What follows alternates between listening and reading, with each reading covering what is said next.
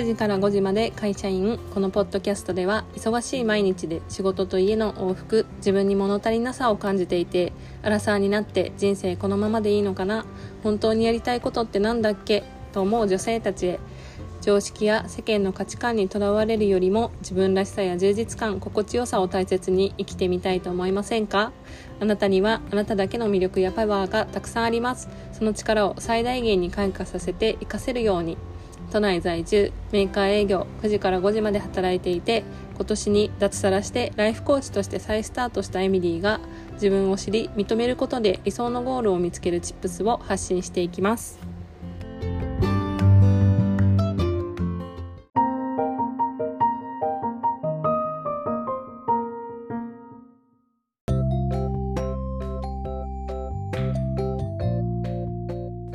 今回のエピソードはフリートーク会にしようと思います。はい。あのー、皆様おすいかがお過ごしでしょうか？ちょっと噛んじゃった。あのー、今日はですねフリートークなので特にオチのない会話をしようと思うのでもしちょっとこう聞く苦しいなっていうところがあったらスキップしてもらえればなと思います。まずはじめにちょっとそのえっ、ー、とお知らせなんですけど一つえっ、と一つ一つ目っていうか一つしかなくてあのですね前にゲストに来ていただいたスペイン在住のフリーえっ、とスペイン在住のあの、ライフコーチのさきさんですね。さきさんに最近、さきさんのポッドキャストの、リアルミーポッドキャストの方で、あの、インタビューをさせていただい、インタビューしていただいて、私が、あの、私が今までのこう人生のいろいろとこう、ヒストリーというかジャーニーみたいなものを、あの、さきさんにですね質問をしてもらってあのインタビューしていただきました。あのポッドキャストでも話してないことを結構、えーと質問でいただいてお話ししたりとか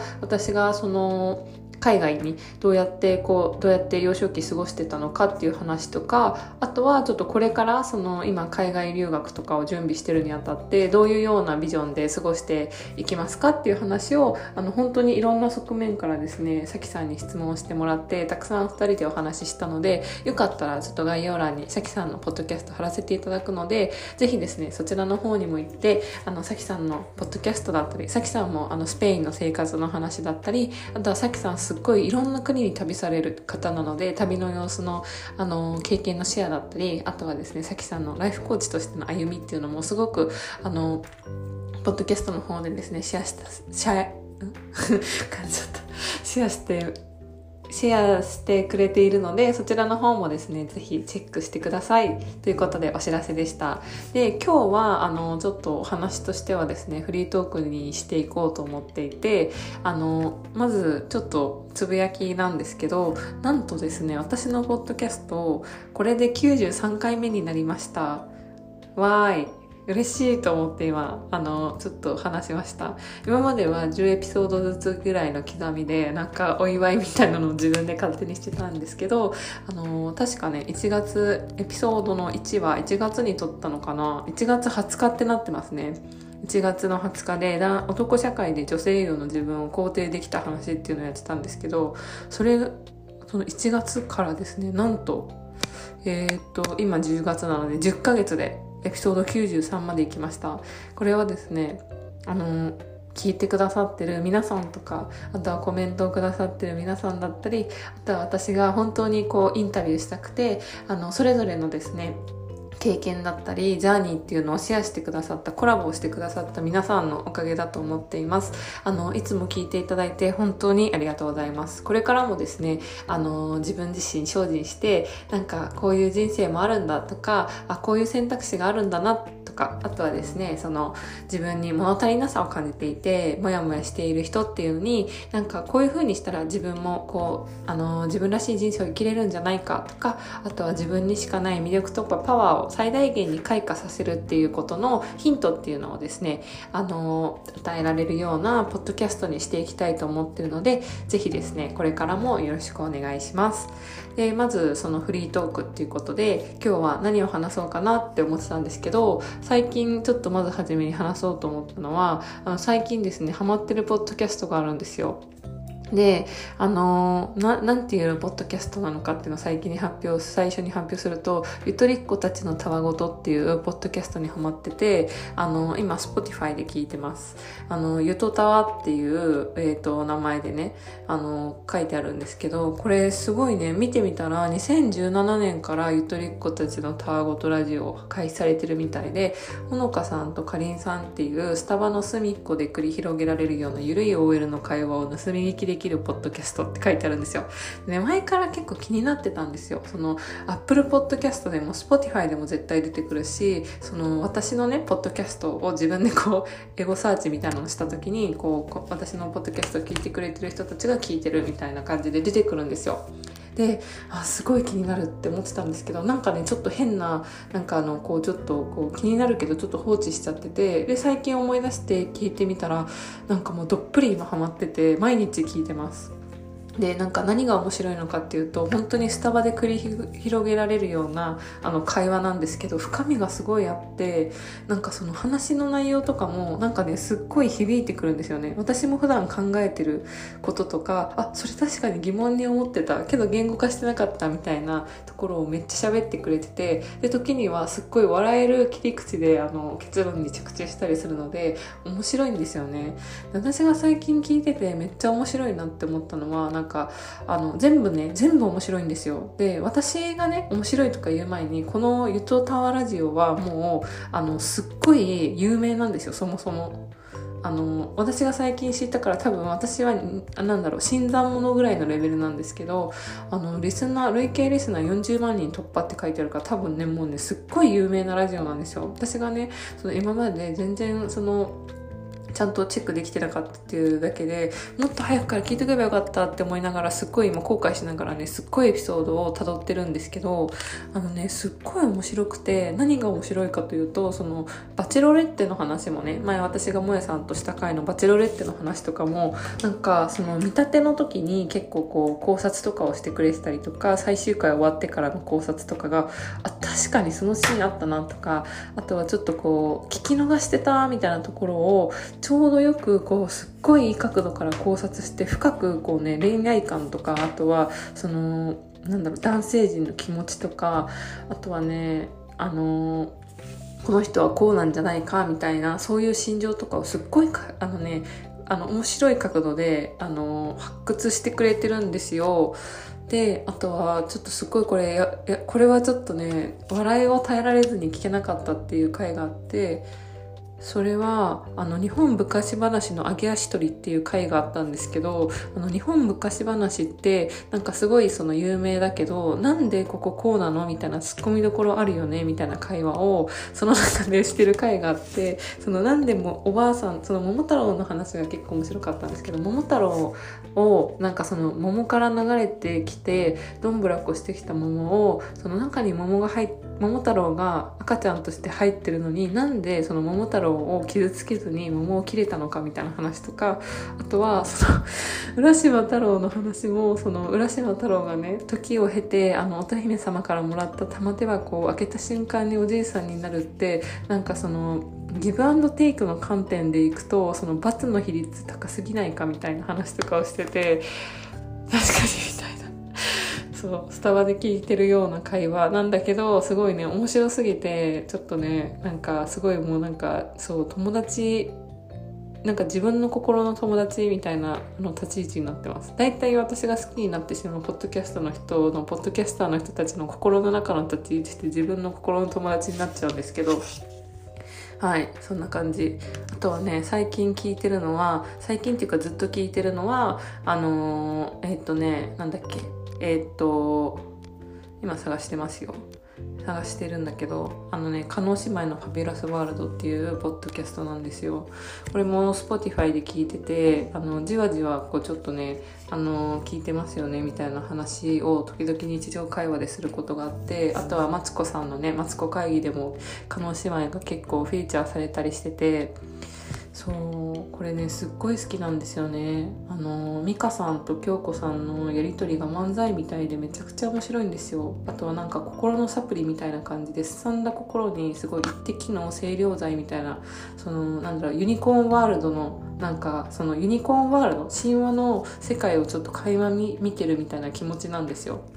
で何が面白いってその京子様のお悩み相談コーナーがあるんですけどそれが割となんかもう本当に斜め上を角度をいくその回答の出し方だから結構そのあ常人にはやっぱり思いつかないみたいなところがねあのすっごいこうねなんか自分もやっぱ柔軟性を持って生きなきゃいけないなって思うんですよね。だからなんか毎日同じルーティンの中にいたりとかするんじゃなくてやっぱり新しいものを見たりとかスリリングな体験をすることによって京子様みたいになれるんだなって思って、まあね、でもそのスリリングな体験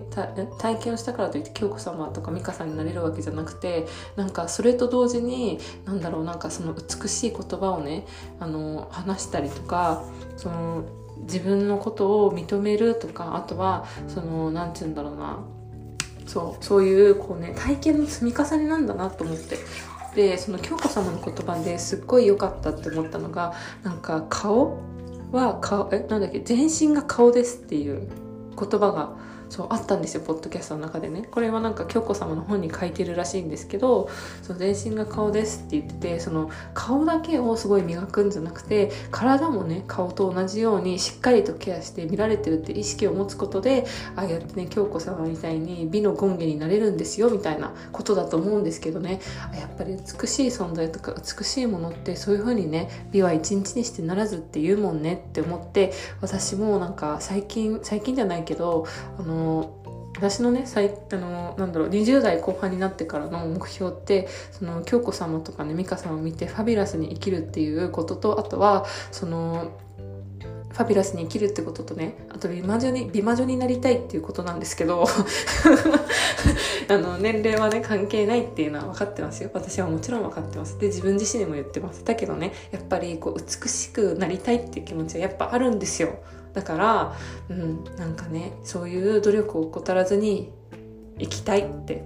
いつも聞いて思ってること。もしねおすすめのポッドキャストがあったりこれ聞いてるよっていうのがあったら是非教えてください。そう。このポッドキャスト2つめっちゃおすすめですよ。あとはえっとそう。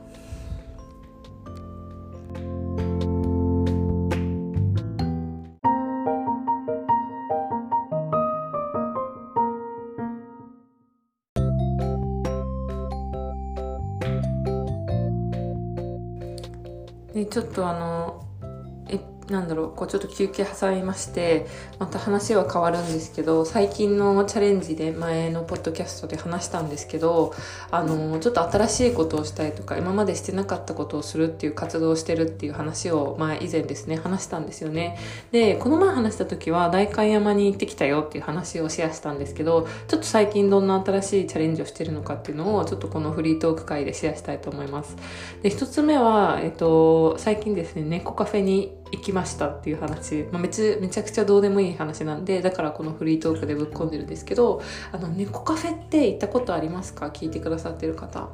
私はなんか人と一緒に行ったりする時とかは猫カフェ行くんですよ。でも自分であんまりこう行くわけじゃなくて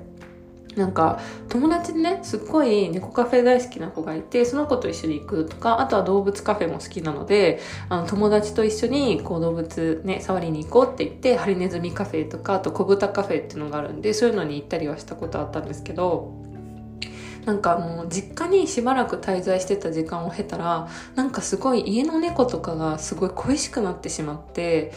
なんかね癒されたいなっていう気持ちになった時になんか今までだったら猫カフェの看板を見てもスルーしてたんですけどなんかこのままスルーできる気がしないと思って猫カフェに入ったんですよね。でその猫カフェはですねすごく内装が可愛くてで猫ちゃんもたくさんいたんですよ。で、人もね、そんなに多くなくて、結構落ち着いてる場所だったので、なんか入ってみたらすごい楽しくて、で、一人で入ったんですけど、なんかね、ありえないぐらいリラックスできたんですよね。で私もなんか自分ちなみになんかすごいこう自由にしてしまって、うん、だからすっごい癒された空間でした。でなんか一人猫カフェってね結構テレビとかで行くっていう人がいるっていうのをやってたからあそっかって思ってたけどこれはなんか猫ちゃんとか触って触って、ね、寝てる猫ちゃん結構寝てる猫ちゃんの方が多かったんですよ私が行った時間帯は。だからもうなんか私が行ってもなんか触ってもいいわよみたいな猫ちゃんがいたりとかあとはなんか寝てるから邪魔しないでみたいな猫ちゃんがいたりとかあとはもう人に触られたくないから上の方のキャットタワーの上みたいなそのねなんか鳥かごみたいなその寝ば寝床があってそういうもう上の方に行ってそもそも邪魔されないようにお昼寝してるとか結構自由な猫ちゃんが結構多くてねなんか見ててあここいいなと思って猫カフェのいいところってなんか、ね、猫の猫カフェのいいところっていうか猫のいいところってなんかなんだろう追いかけたくなっちゃったりとかさあとはこう構いたくなってしまう。なんか翻弄されてしまう魔性のなんかこうフェロモンみたいなものが出てると思うんですよね、うん、だからなんかこう我を忘れてなんか猫ちゃんにこう振り回されるっていう体験をしてなんか満たされたなって思いました。あとは猫カフェの良かったところっていうのは時間制なんですけどね、ドリンク飲み放題とかドリンクも結構こう種類があったりとかね。あとは結構漫画読むスペースとかゲームできるスペースがあったりあのすっごいいろんなものがね準備されてるんですよ。だから別に猫に構ってもらわなくてもすっごい楽しめるしでも猫触りたくなったり猫ちゃんこう写真撮りたいなって思ったらこうちょっとねちょちょちょって行ったりもできるしなんかその空間自由な空間がとてもいいなと思いました、ね、猫ちゃんもね幸せに生きてるといいなって思うんですけどなんかそのお昼寝の邪魔しちゃったりねあの猫カフェに行ってこうさ写真撮るってことはちょっと猫ちゃんのお昼寝を妨げしたりしちゃってるところもあると思うのでだけどなんかこのね猫カフェにはまるっていう気持ちめっちゃわかるって思いました。だから私も猫触っててすっごい家の猫がね恋しくなったんですよね。うん、だからぜひももしですねちょっとこう猫カフェ行ったことないよっていう人は一回行ってみてほしいなって思います。私も多分またリピートしたくなっちゃうんだろうなって思って今思いました。そう特に本当に何も落ちはない。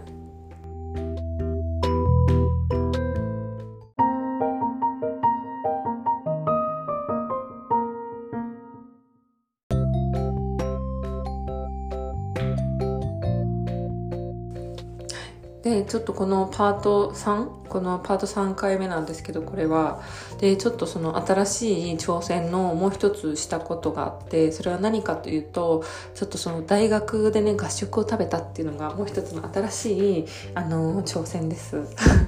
ねちょっと私はあのなんかねそのなんて言うんだろうなんか私あんまり頭良くないんですよ。なのであのすごいこうなんか頑張ってなんだろうが人よりも1倍2倍頑張らなきゃやっぱりこう人並みになれないっていうような風な気持ちで生きてきたとかあとはね人よりも失敗が多いと思ってるんですよ自分ではね。だから結構やらかし経験っていうのがすっごいたくさんあってであとは学生時代とかは本当全然真面目に生きてなかったからなんか本当にもうこう全然何も考えてないちょっとこうパッパラピーみたいな学生だったのであの結構社会人になってから巻き返すようにこうしっかりと勉強しようってとか勉強したいなって思うようになったっていうことがあってなんかね自分のなんかこう頭というかその学なんだ学力コンプレックスみたいなのがずっとあるんですよ生きてきた中で。でそれでねなんかちょっとこうやっぱり有名大学とかにねまだねその学生時代手に入れなかった入れられなかったものになんかこう 固執しがちというか分かりますかね？だからミーハーなのかなって思うんですけどでも言ってもうん、小さい時からミーハーだから多分根は変わってないんですけどっていうのもあって、まあ、何かというとその早稲田大学に行ってきたんですよ。そう早稲田大学に行ってねちょっとその学内を歩いたりとか合食を食べたんですよね。であの結構これ楽しかったなと思ったのがあ楽しかったなって思ったのはそのカフェとか自然がたくさんあってあと校内もやっぱ歴史のある学校だからすっごいなんか素敵なんですよ。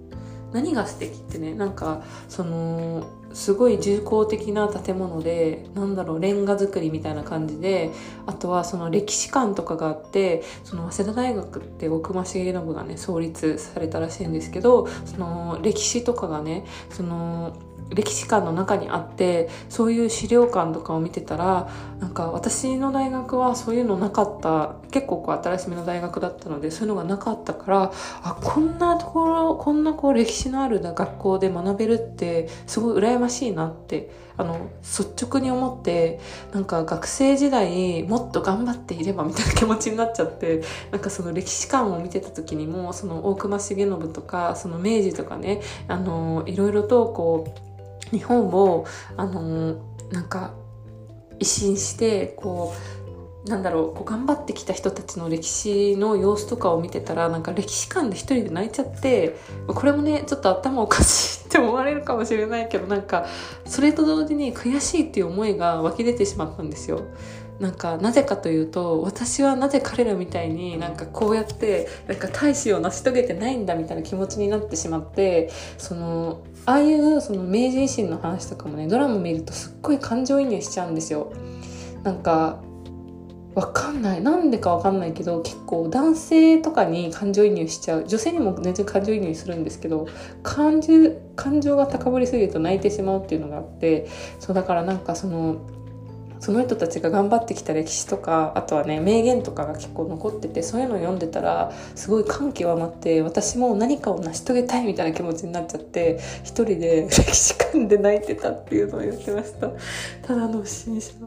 でもねそのまあそれで、まあ、それは置いといてで何をね楽しんでたのかというとまあその学食を食べたんですよね。なんかああいうのって一般の人にも開放されてるから全然使えるみたいなんですけどあの合食食べたんですよ。であのね結構びっくりしちゃった。合食ってこんな安いんだみたいな。こんな美味しいのにこんな安いんだみたいな風に思って私が食べたのはなんか豚丼みたいな感じだったんですけど味噌汁つけてサラダもつけたら600円いかなくてえ学食安みたいな。今までそのお昼とかに食べてたランチとかがなんか1,000円とか1,000いくらとかだったからなんかあこんなうまくて安いんだみたいなので結構こう学食最高みたいな風な気持ちになってこれ結構楽しいなって思ってそうで新しい発見としてねあとはカフェその学生なんだろうこの university cafe みたいなところも見たんですけどすっごいたくさんグッズがあったんですよ。あのしおりとかあとはえっとねあのタオルとかねあとはそのキャラクターがいるみたいでなんとかベアっていうそのベアちゃんのぬいぐるみとかでそのカフェの中もすっごい留学生がいるから英語が飛び交っててあなんかすごいなと思ってなんか素敵と思ってねミーハーだからさそういうところに憧れてそうなんかいいなみたいな。私も学生時代にちょっと戻りたいなって思ったけど私の学生時代ってあ楽しかった。めちゃくちゃ大学生の時めっちゃ楽しかったんですけどそうなんかねななんて言うんだろうな。なんか外見は陽キャだけど中身は陰キャだからなんかもし私がこの学校にいてこの今のねその歩いてる子たちに溶け込めるのかなって思ったらやっぱ根は陰キャだからちょっとそこら辺はねやっぱできるできないはまたちょっと違うのかなと思ってなんか今こうやって楽しんだりとかなんかこの空気感を味わえるっていうだけでもなんかすごい幸せなことなんだなみたいな感じで。歩いてました。でもすごい楽しかった。一人だったけど。これも一人なんだけど。そうめっちゃ楽しかったんですよ。もうねキャン雨降ってたけどキャンパスがめっちゃ綺麗だったし自然もたくさんあってカフェとかに行くまでもすごいね素敵ななんかあの庭園じゃないけどなんかその石畳みたいなところとかあとはなんか近くに教会みたいなのがあって鐘が鳴ってたりとかなんかあとはね学生街だったんですけど大学生が大学院生無料ラウンジっていうカフェがあってなんか大学生学ちゃんと見てないけど大学院生はタダで入れますよみたいなところがあってえー、みたいな無料 w i f i があってみたいな。こんな私も学生の時こういうこうカフェとかあったらよかったのにみたいな風に思ったりとかあとはなんかねいろんなカフェがあったりあとはちょっとその早稲田から高田馬場まで最寄り駅のね早稲田から高田馬場までちょっと最後の方は歩いて散歩しながら帰ったんですけどその道中にもちょっとこうレトロチックな喫茶店があったりとかあとはねすっごいローカルななんかザリガニを出してるその中華屋さんとかがあってなんだこれみたいなめっちゃ気になると思ったけどその後さ早稲田でさあの豚丼食べた後だったからもう食えないわと思ってちょっとその今度行ってみようみたいな気持ちになってみたりとかしてなんかすごいいこういう体験できるだけでもすっごい楽しかったのに私なんで今までこういうことしてなかったんだろうって思ってちょっとこういう風な新しい体験できるのってすごい面白いことだなって思いました。だからなんか毎日ね意識的にちょっと自分の行動を変えるとか言ったことないことを言ってみるとかねそういうことすると新しい発見とかがあってなんか私一人でもすごい舞い上がったり楽しんだりできるようになんかこういう時間ってめっちゃいいなって思ったのがちょっと今回今日思った。新しい発見をしていて気づいたことなのでシェアしました。ちょっと新しい体験っていうことでもしですねなんか皆さんが何かやってるとかこういうことを最近ちょっと試してますよっていうことがあったりしたら是非ですね教えてほしいなって思います。なんかそうで今回はその私の学力コンプレックスっていう話もしたんですけどそのね歴史観の中で見た言葉ってどんな言葉だったのかっていうのを結構ね私は胸熱になっちゃったんでシェアさせてもらってもいいですか？でシェアさせてもらいます。であの書いてあったのはその杉原千畝さんのね言葉とかこの、えっと、ユダヤユダヤ人の方々をそのナチスからこう移民を受け入れてあのたくさんの人の命を救ったっていう外交官の方なんですけど杉原千畝さんの言葉とかね。あとはえっ、ー、とこの人なんていうのかな。えっ、ー、と伊深勝さん。あの今のソニーの森田さん。その創業者の森田さんと一緒にソニーを、えーと、東京通信工業っていう今のソニーを創設した方のですねあの名言だあの言葉だったりあとは、えーと、ケネディ元大統領のあの言葉だったりっていうのが書いてあったんですよ。ちょっとこれを最後にシェアさせてくださいね。杉原千畝さんの言葉は外交官としてではなく人間として当然の正しい決断をした。外交官としてではなく人間として当然の正しい決断をしたなんかこれすごくないですか？その杉原千音さんのね説明どんなことが書いてあったのかというと外交官の方で1918年に高等師範部英語学科に入学してあの外務省のえーと、留学生として採用されて外交官の道へ進んだと。で、えーと、第二次世界大戦中に日本領事館の代理として、えーと海外に赴任されてナチスに迫害されて助けを求めてきたユダヤ人の人たちに本省の命令を逆らって自らの決断でビザを発行してあの約6,000人の命を救ったっていうふうに言われてる方なんですね。でこの人の言葉が杉浦千音さんの言葉であのもう一つはですねさっき話した伊深勝さんの言葉はどんな言葉だったのかというと常識と非常識がぶつかった時にイノベーションが生まれる。なんかこれもすごい深いなと思っててなんかそのビジネスとかお仕事とかの時ってやっぱりこう常識的に考えてとかってね私もそのすごい考えがちなんだけど実はそのすごいこう革命的なアイディアとかイノベーションってあの非常識っていうそういうこう観点がないと生まれないし差がつけられないなっていう風に感じるところはすごいあってやっぱりいつもと同じやり方とか今までと同じやり方をずっとそれをこう何もこう改善したりブラッシュアップしたりするんじゃなくてやっぱり何かこうねあの新しい道を開いていったりあとは今まで他の人たちがやってなかったことに挑戦してみるっていう常識と非常識の掛け合わせでイノベーションって生まれるんだなってすごいこのその今のねソニーの、えーと、創設された方の言葉を見てすっごいこうその通りだなって思いました。あとはケネディ元大統領の言葉は未来は変えられる与えられるものではない勝ち取るものだ。未来は与えられるものではない勝ち取るものだっていうことで本当ですよね未来ってさあの自分が結局どうしたいかどうなりたいかそれを自分がどうやって実現していくかっていうことだと思うんですよだから人にね与えられた選択肢とか決断で生きていくんじゃなくてやっぱりあの未来は自分の力で勝ち取っていく自分の力で責任を持っていくっていうのがなんか本当大切だよなと思ってねこの言葉を見た時にすごいめっちゃ心が震えました。そうそれが今回のこうちょっと最後に話したかったことです。本当はもうフリートークでちょっといろいろ話したいことがあるんでちょっとね次回また話そうかなと思うんですけどあのそうそうなんですよ。なのでちょっと今回はここまでにしておいてそれでは次のエピソードでお会いしましょう。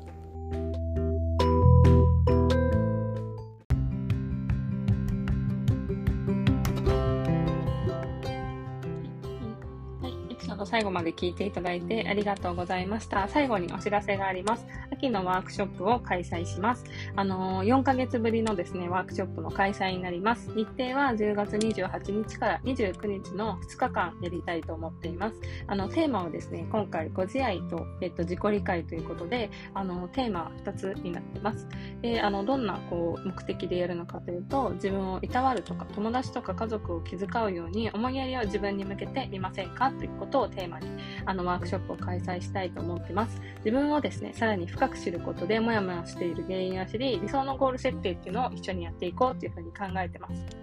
で、どんな人におすすめなのかというと、自分に寄り添うとか、自分らしく生きることに興味がある人、またはセルフケアがなかなか習慣化できないなっていうふうに、一人ではちょっと難しいなって思う人、あとは自己否定が癖になっていたり、あの、こういうループを抜け出したいって思っている人、あとは社会の価値観と自分のやりたいこととの乖離に苦しんでいて、でもそんな自分をそろそろ変えたいなっていうふうに感じている人、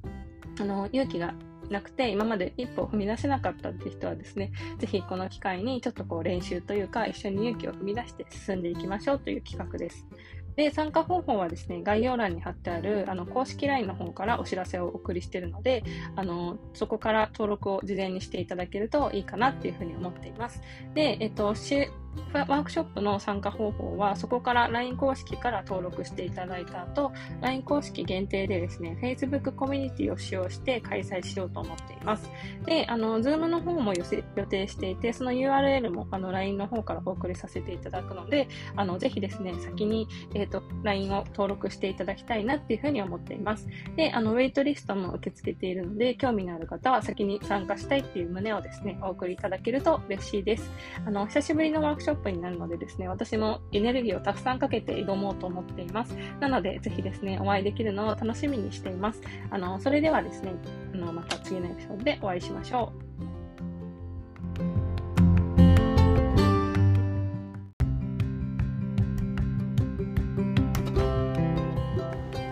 最後までお聴きいただきありがとうございました。もしエピソードが面白いと感じてくれた方は更新の励みになりますので、ぜひフォロー、レビューお願いします。また、会社員としての悩み、人生の不安やモヤモヤ、エンパワーメント、自分らしく生きるヒントなど、興味のある方はメインページのリンクのインスタグラムまたは公式 LINE よりエピソードのリクエスト、応援メッセージをいただけるととても嬉しいです。そのままで素敵なあなたが自分らしく心地よい素敵な一日が過ごせますように次のエピソードでお会いしましょう。